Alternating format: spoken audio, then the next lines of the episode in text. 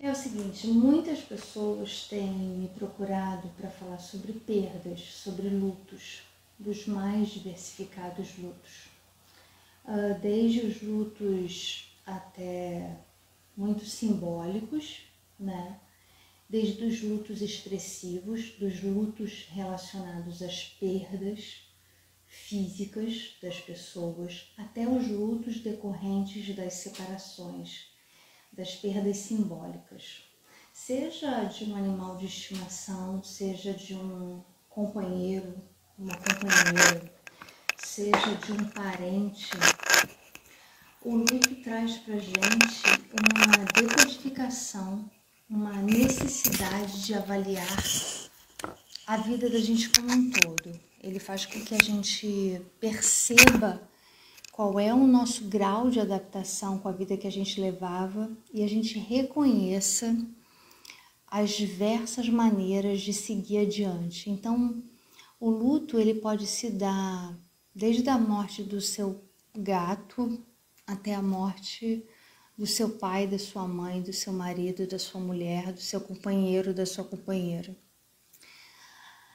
E o luto ele passa por algumas fases a fase da compreensão, sendo esse luto um luto simbólico ou um luto físico, a fase da negação, onde a gente muitas vezes não quer admitir que está num processo de enlutamento e é uma luta, e é por isso que o título desse vídeo, dessa conversa aqui, é a luta que o luto traz porque existem muitas maneiras é, de você se sentir enlutado e muitas maneiras de você se sentir persistentemente inconformado com as suas mudanças. Isso pode acontecer até com a mudança de um emprego, por exemplo. Uma pessoa que está muito habituada num determinado tipo de mundo corporativo, um determinado tipo de rotina profissional, ainda que não seja num, num mundo corporativo, ela vai ter dificuldade de se adaptar a uma vida nova, a uma vida recente e vai viver esse momento como uma perda. Obviamente que existem perdas que são reais, a perda de alguém que a gente ama, por exemplo. E mesmo que esse alguém seja, para quem gosta de animal, um animal de estimação. Mas vamos para além disso, vamos pensar na dor de separação, né? Dessa separação que pode ser física, ela pode ser factual, mas ela pode ser simbólica também. Em vários momentos da nossa vida, a gente se percebe arrastando muitas situações que na verdade já estão falecidas. É o que eu chamo de velório de gente viva. A gente vai se afastando do que a gente é, a gente vai se afastando da compreensão da vida que a gente gostaria de ter e a gente vai perdendo estímulo e identidade. É como se ao viver uma vida mais ou menos, a gente também, de alguma maneira, para preservar aquele tipo de relacionamento, a gente fosse se afastando da nossa essência, a gente fosse se afastando, se, se é, é, separando de quem a gente na verdade é, sabe? De uma maneira muito crua, assim. Isso acontece na maioria das vezes porque a gente tem uma tendência natural a admitir quando alguma coisa está terminando. Você pode ter um, um, um, parente ali muito mal no hospital, né? Mas dificilmente você vai querer de fato que aquela, per aquela perda, aquela passagem aquela a perda daquele amor e daquele afeto daquela pessoa eh, não te faça mal. Isso acontece também nos nossos relacionamentos afetivos. E aí, afetivos de uma maneira geral. Seja afetivos para quem está se separando, por exemplo, do pai e da mãe e está tentando se reconectar e procurando seu espaço no mundo e buscando pela primeira vez viver sozinho e buscando pela primeira vez ter o seu próprio espaço. seja para alguém que ficou casado muito tempo, por muitos anos e se habituou de alguma maneira a viver a vida do outro e aí se pega questionando: será o que, eu gosto de comer? O que, que será que eu gostaria de estar fazendo hoje? Porque em muitas situações a gente, para não viver essa luta que o luto traz, para a gente não viver essa, essa transição, essa, essa separação, que não é só separação de alguém, seja pela morte, seja pelo rompimento, mas é a separação do nosso ideal, percebe?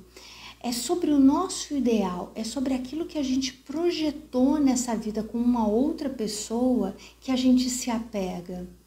Muitas vezes a gente sabe que alguém nos faz mal, a gente sabe que é uma relação destrutiva, a gente sabe muitas vezes que é até uma relação fracassada, que ela não tem mais para onde melhorar, nem, nem, nem indício de melhora. Quer seja porque a pessoa não está disposta a fazer uma reavaliação, quer seja porque a gente mesmo não acredita nessa melhora.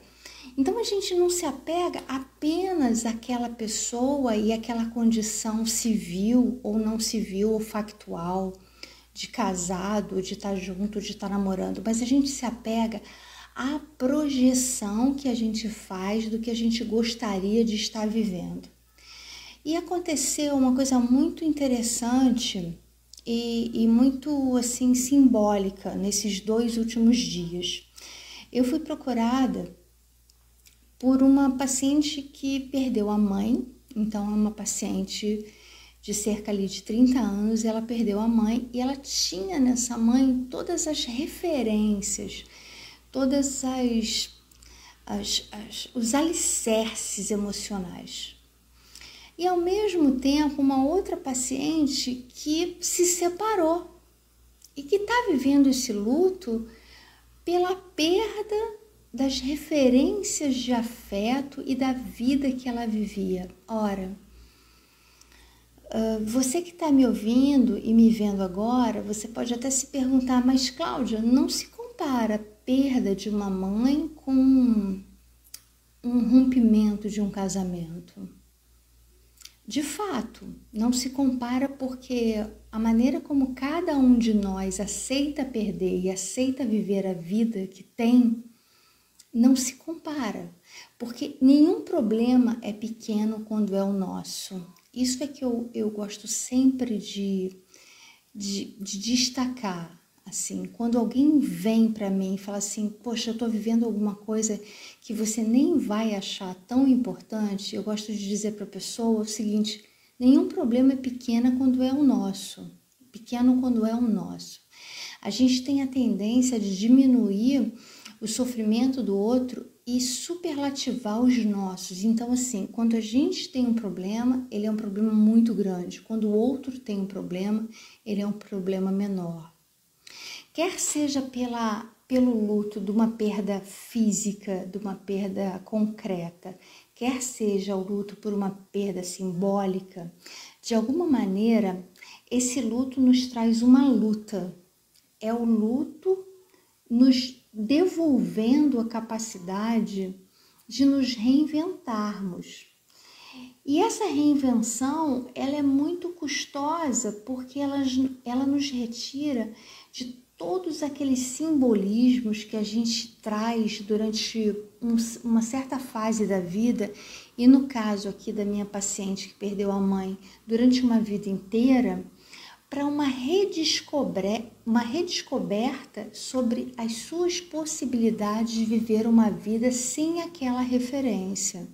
E é óbvio que isso é muito potente, e é óbvio que isso é muito desafiador, e é óbvio que isso traz para gente muitas dores e muitas é, implicações, porque a gente fica realmente sem chão, né? Quem perde alguém que ama muito é, precisa se reinventar a partir dessa concretude que é viver sem essa pessoa. Mas isso, guardado as devidas proporções, também se dá nos enlutamentos por rompimento amoroso. Muitas mulheres Muitos homens também, mas eu falo de mulher porque eu trabalho para e com mulheres. Muitas mulheres se sentem absolutamente desnorteadas com a possibilidade de se verem sozinhas, tendo que tocar as suas vidas sem aquela presença com a qual elas estavam tão habituadas. E por que que isso acontece, gente? Porque a gente quando fica com alguém, aqui nesse exemplo do casamento, quando a gente se relaciona, a gente não está se relacionando só com uma pessoa. A gente também está se relacionando com o nosso ideal de relacionamento. Então, quando a gente se apaixona por alguém e a gente decide ficar com essa pessoa, não é exatamente pelos atributos que essa pessoa concretamente possui, mas por aqueles atributos que a gente necessita ver suprido e projeta no outro. Então, a gente acha o outro muito interessante, a gente acha o outro muito inteligente, porque esse é o nosso ideal. A gente quer mais inteligência, a gente quer mais interesse.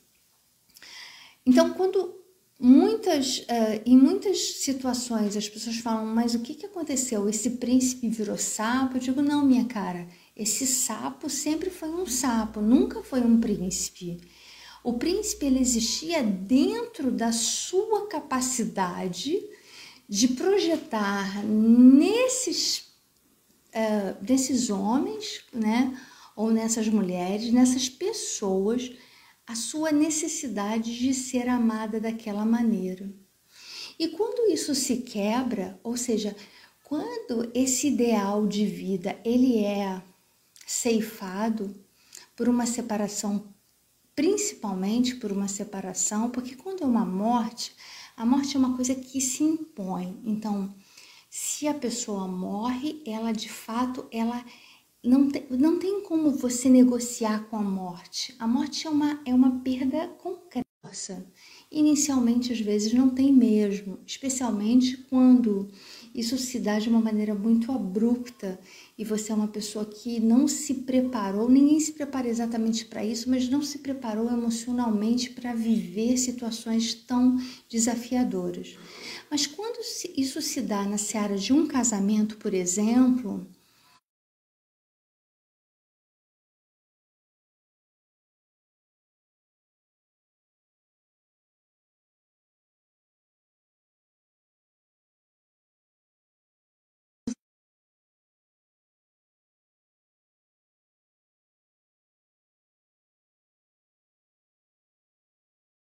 muito me traz, quer seja por uma morte, quer seja por um rompimento, uh, pode ocasionar de eu uh, me desenvolver em competências, em competências para além daquilo que eu já tinha. Então, redescobrir a maneira como eu quero viver, redescobrir a maneira como eu quero me alimentar, redescobrir partes do meu cotidiano e da minha rotina que estavam esquecidas.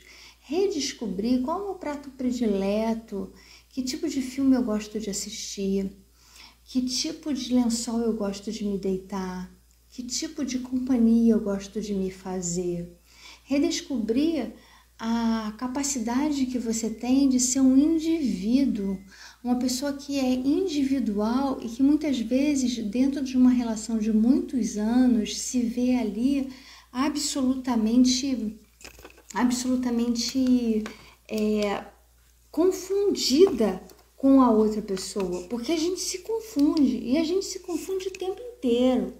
A gente se confunde quando a gente não sabe mais se vai comer, sei lá, carne ou frango, porque a gente está tão habituado a, a, ficar negociando, o que é muito natural numa vida com alguém, seja esse alguém uma parceria amorosa, ou se a gente divide um espaço com a família ou com amigos, não importa. A gente passa tanto tempo em negociação e quando isso acontece em relacionamentos amorosos, muitas vezes a gente passa muito tempo em não negociação, em sujeição. Isso é muito interessante da gente observar.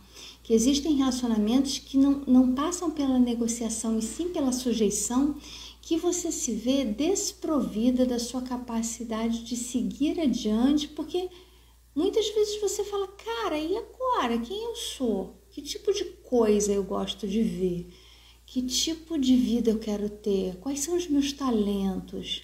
Eu vivi, eu vivi, isso acontece muito com as mulheres, eu vivi a vida do outro. Então eu fiquei o tempo inteiro organizando quais eram as metas, quais eram os propósitos, quais eram os interesses dessa pessoa. E eu passei o tempo inteiro organizando, desde a hora que eu ia comer aquilo que mais fosse agradável ao outro, até o, o programa de televisão. Então, o vazio é muito grande. O que eu quero dizer com isso é que esse vazio, ele existe para todo mundo. E é esse vazio que vai te apresentar como um espelho, uh, traduzindo para você quem você precisa ser para si mesmo. Isso vai acontecer nos casos de morte também. Então veja que há muitos lutos simbólicos e concretos. Em todos eles, o que há de com, em comum entre eles é que você vai se deparar com quem você verdadeiramente é quando aquele esteio, aquele amparo, mesmo em situações de codependência emocional. Eu falei de codependência emocional, tem um vídeo agora que eu gravei semana passada sobre codependência emocional. Mesmo quando você está num relacionamento de codependência emocional, quer seja por uma parceria amorosa, quer seja por uma questão familiar, você vai se confrontar com o luto. Por quê? Porque a gente acostuma até com o que é ruim. No caso da codependência, a gente se acostuma a viver de acordo com padrões que são estabelecidos para agradar o outro e para não deflagrar uma crise. E ao mesmo tempo em que a gente faz isso para não deflagrar uma crise, a gente está, na realidade, alimentando um monstro invisível e dilacerante que é aquele que nos incapacita de perceber qual é o seu limite emocional e até que ponto você está se destruindo para manter alguém próximo de você. Porque ninguém vai salvar ninguém. Numa relação de codependência, todas as pessoas estão doentes e há luto, e há dificuldade sim de separação, e há uma dificuldade legítima de você se sentir muito desamparado, muito abandonado. E você não quer fazer isso com você. Nem você que está me vendo e ouvindo agora, nem eu e nem nenhum outro ser humano. Porque a gente veio com um chip do acolhimento. A gente quer ser acolhido, quer ser amado, quer ser reconhecido. Então veja, a luta que o luto traz em todas essas situações que eu mencionei são lutas muito parecidas, embora as situações possam aparentemente ser muito diferentes. Mas aonde é que está a semelhança, né? Quando se fala de morte, de relação codependente, de separação, a semelhança está no desafio da descoberta, ou melhor, da redescoberta que se faz sobre a sua própria pessoa.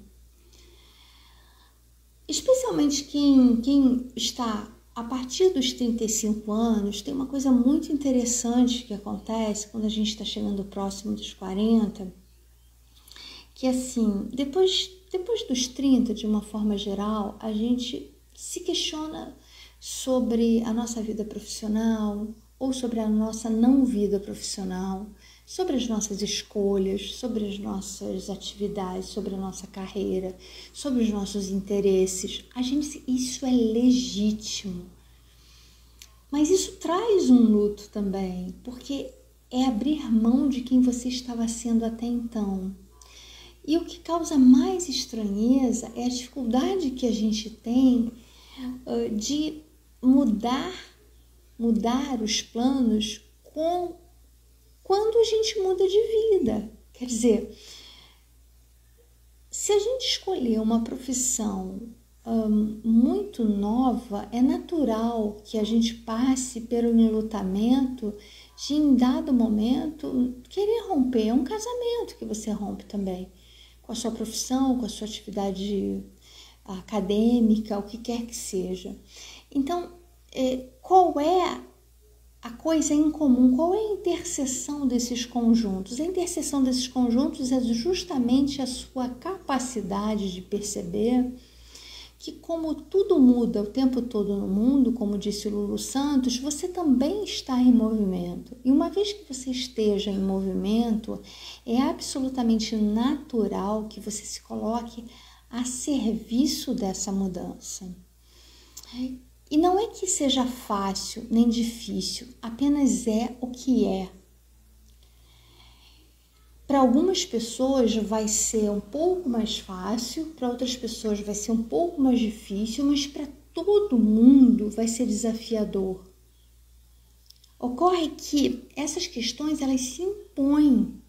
Em determinado momento da vida, a gente se vê numa encruzilhada em que permanecer como está não é possível.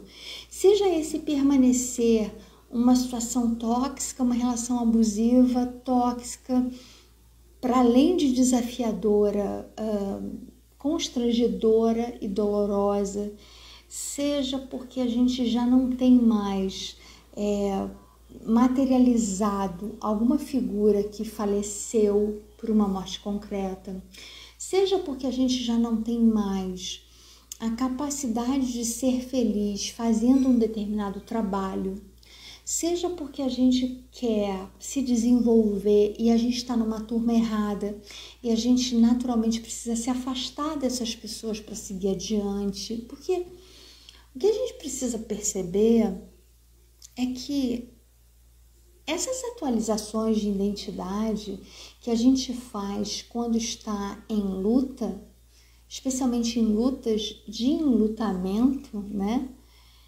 elas não são impunes. Você não vai conseguir que todas as pessoas compreendam a sua dor e a sua necessidade de mudança. Você não vai conseguir, e que bom que você não vai conseguir que todas as pessoas compreendam, porque aí só as pessoas que realmente agregam valor a você e podem de fato contribuir para o seu melhoramento, para o seu avanço e para o seu progresso emocional e, e pessoal e vivencial, elas vão ficar.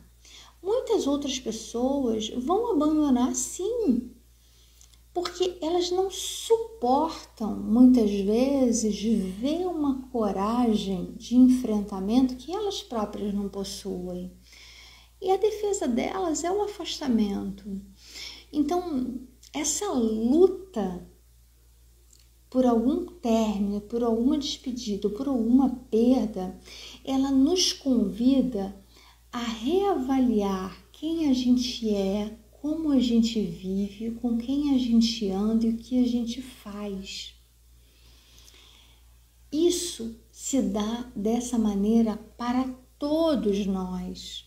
A única questão que difere uma pessoa da outra é que para algumas pessoas isso vai ser algo que elas vão conseguir transpor em palavras e assumir que estão vivenciando, enquanto outras pessoas vão tentar de uma forma inútil e absolutamente autodestrutiva colocar para debaixo do tapete.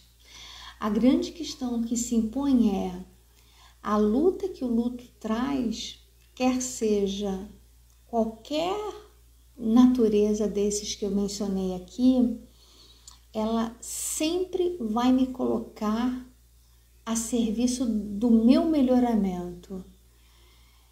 Então, será que eu de fato estou fazendo a minha parte em não resistir àquilo que eu não posso mudar? Essa é a questão que se impõe, essa é a reflexão que merece da gente toda a atenção. Eu desejo para você dias melhores sempre.